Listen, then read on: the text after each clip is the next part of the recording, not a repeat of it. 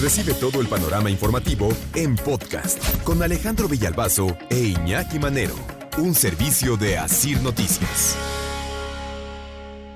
Oigan, qué importante es, no sé si ustedes lo consideren.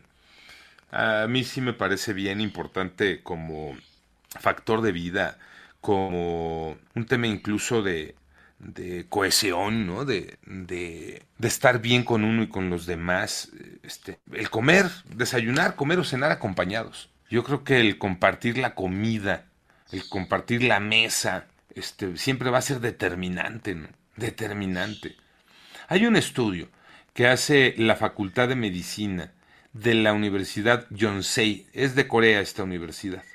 Y este estudio, este trabajo, nos revela justo eso, la importancia que tiene el, eh, por lo menos, llevar eh, un alimento del día con compañía. Dicen que la depresión puede empezar a alivianarse cuando la persona come acompañada al menos una vez al día. Y habla especialmente los hombres. ¿eh? Conclusiones de este trabajo que nos da a conocer efectos psicológicos y fisiológicos.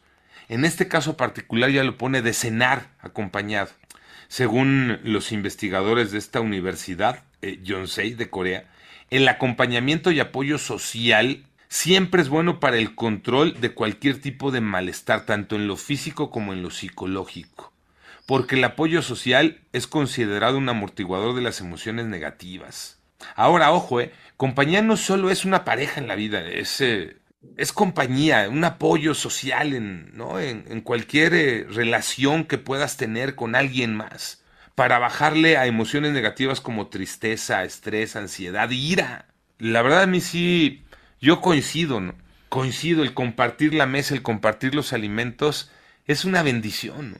Quienes tenemos eh, la posibilidad de hacerlo, de compartir la mesa, es una bendición. Deberíamos de verlo así como una bendición, Tocayo Pepe Toño. Sí, definitivamente, porque son de los pocos momentos, a veces, en los que podemos convivir no solamente con la familia, sino con los conocidos o seres queridos, Alex. Sí, estoy de acuerdo, ¿eh? aunque hay quien por elección eligen la soledad. Sí, y también hay, aunque estés acompañado, hoy eh, prefieres estar, sí, con alguien, pero con el teléfono en la mano.